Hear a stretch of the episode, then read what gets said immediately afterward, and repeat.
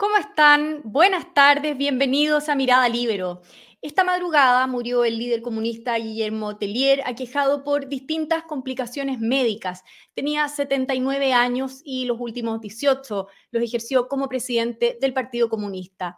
El presidente Gabriel Boric decretó dos días de duelo nacional, desatando, sí, algunas críticas.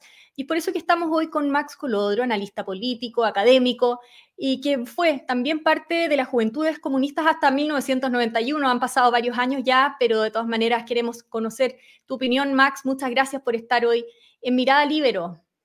Gracias a ti, Pía, y un abrazo a los amigos y amigas del Libero. Max, quiero partir con una pregunta un poco más personal, quizás, porque tú conociste a Telier, eh, y quiero preguntarte cómo lo describirías tú como persona. Mira, yo efectivamente lo conocí por, eh, por temas obviamente políticos. Mi, mi, familia era una familia comunista, vivimos en el exilio. Eh, hasta fines de la década de los 80 yo milité en, en las juventudes comunistas. Entonces, claro, había un, un conocimiento, lo conocí.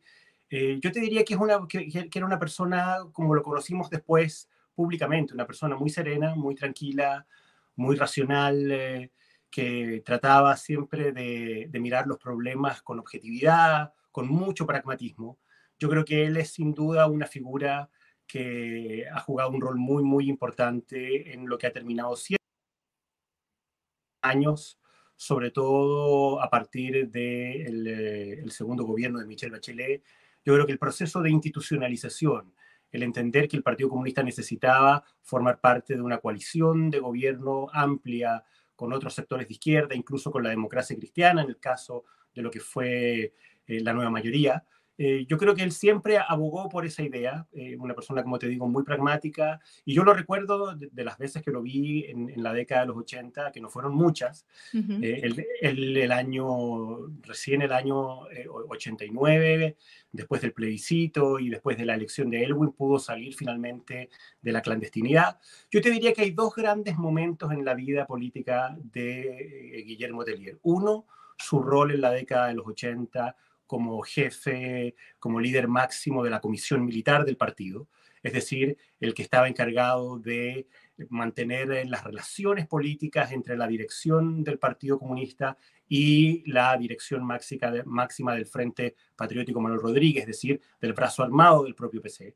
Ahí había un vínculo, ese vínculo estaba articulado por lo que se llamaba en esa época la comisión militar y él era el jefe máximo de esa comisión militar, por lo tanto tuvo un rol clave en la articulación y después en el desarrollo de lo que fue la política del Frente Patriótico Manuel Rodríguez, por lo menos hasta el año 87. Y en segundo lugar, lo que comentábamos antes, este proceso de institucionalización, de convertir al partido en un partido que aboga por eh, eh, participar eh, de acuerdos políticos, de una coalición, de llegar por primera vez al gobierno, de hacer un esfuerzo muy grande para que el Partido Comunista pudiera generar un acuerdo electoral que le permitiera tener parlamentarios. Yo creo que esos son los dos grandes momentos en los cuales Guillermo Tellier jugó un rol bien estelar. Bueno, efectivamente, lo que tú comentabas de eh, su participación eh, o promoción de la vía armada en los ochentas, eh, sin duda le, genera, le, le, ha generado cuestionamientos, eh, hoy sobre todo. ¿Puede despegarse estas dos partes que tú mencionas de su historia, de su historia en el fondo, esta parte de los 80 y la posterior a los 90? Yo creo que no, yo creo que el Partido Comunista es un partido que tiene una historia, un continuo, eh, que en distintos momentos y en distintas circunstancias eh, ha tenido obviamente eh, diferencias estratégicas, diferencias tácticas, pero obviamente hay una línea de continuidad muy importante.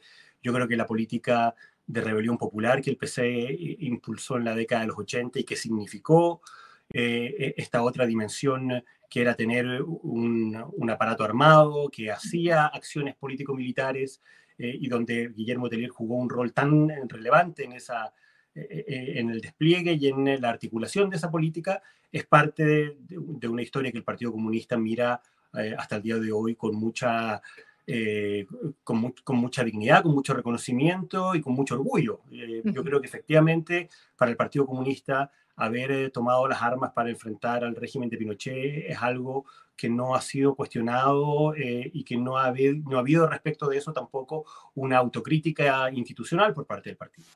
Claro.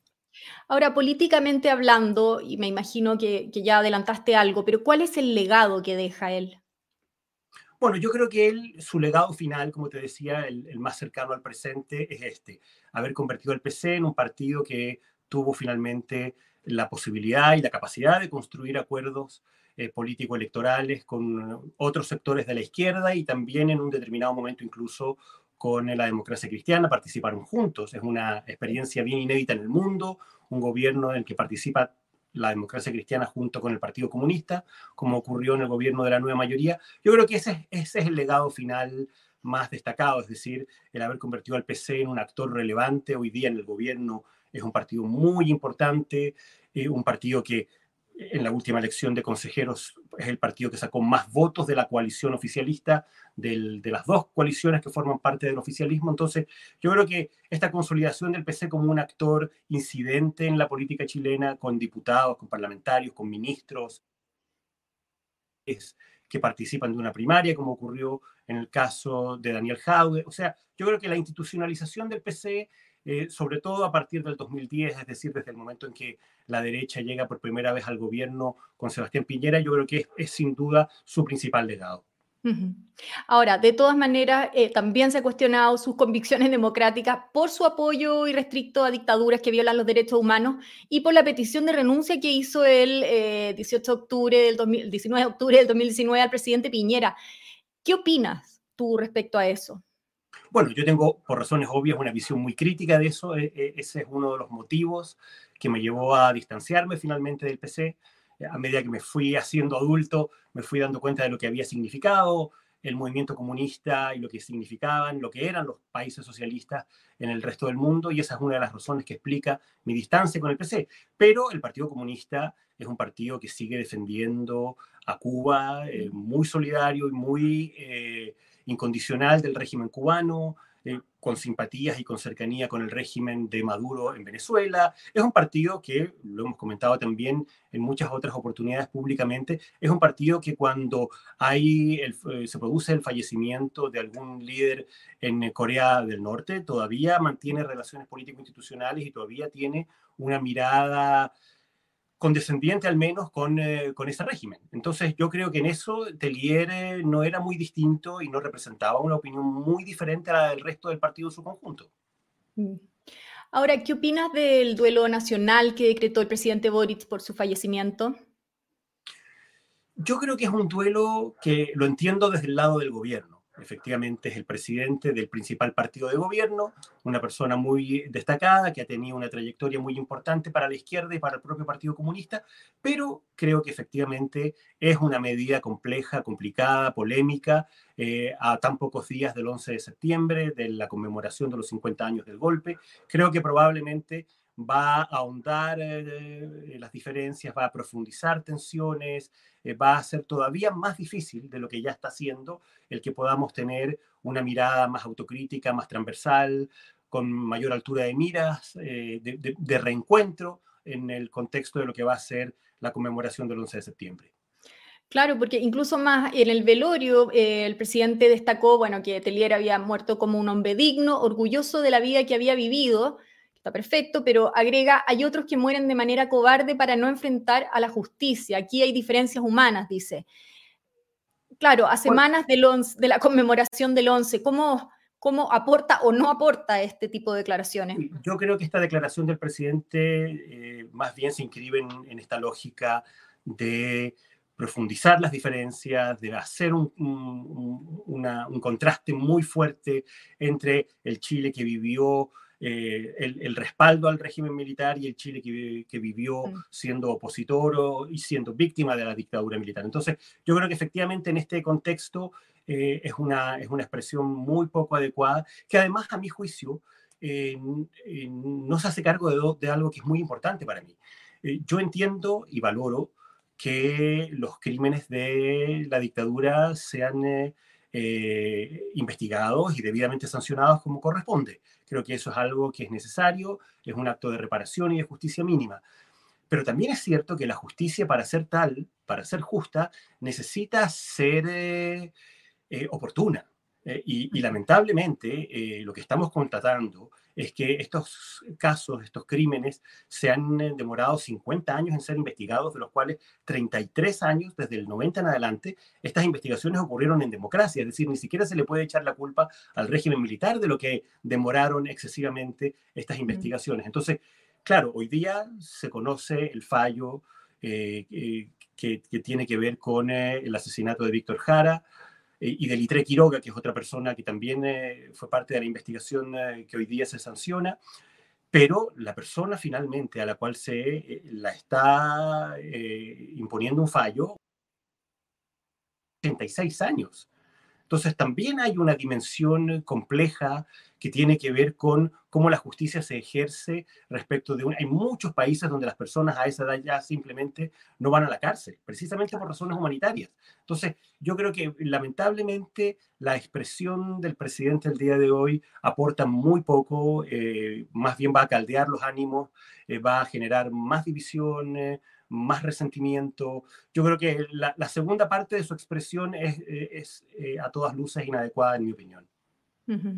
Por último, Max, preguntarte, ¿cómo ves el futuro para el Partido eh, Comunista? ¿Quién eh, cree, ves como más probable sucesor de Guillermo Tellier?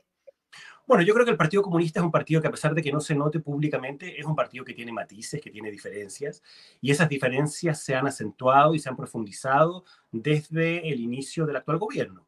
Eh, tienes en el Partido Comunista personas en el gabinete que son muy incondicionales y que defienden obviamente la línea oficial del partido, como la ministra Vallejos, el resto de los ministros comunistas que participan del gabinete, pero también tienes líderes que representan posiciones muy críticas respecto del actual gobierno, como el alcalde Daniel Jaude, como el exdiputado Hugo Gutiérrez. Entonces, yo creo que al Partido Comunista se le viene un periodo complejo en el cual va a tener que resolver eh, respecto de cómo armonizar estas miradas distintas y tratar de que finalmente estas miradas distintas, estos matices, por decirlo de alguna manera, no terminen profundizándose y complicando la permanencia del PC al interior del gobierno. Yo no creo que el Partido Comunista vaya a optar por salir del gobierno. Creo que al final los beneficios del poder son siempre eh, muy... Eh, muy, muy relevantes y hacen difícil que uno opte, salvo en situaciones muy, muy particulares, uno opte por dejar el gobierno. Pero lo que sí puede ocurrir al Partido Comunista es que a medida que nos vayamos acercando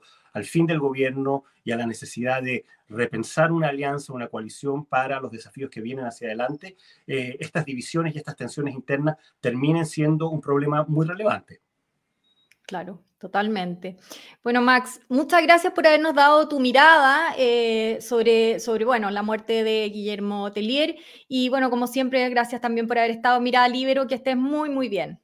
Gracias a ti, Pía, y un abrazo a los amigos y amigas del Libero. Yo me despido también agradeciendo, por supuesto, su sintonía, en particular a los miembros de la Red Libero que hacen posible este programa. Nos volvemos a encontrar en cualquier momento con más Mirada Libero. El libero, la realidad como no la habías visto. Haz que estos contenidos lleguen más lejos haciéndote miembro de la red Libero.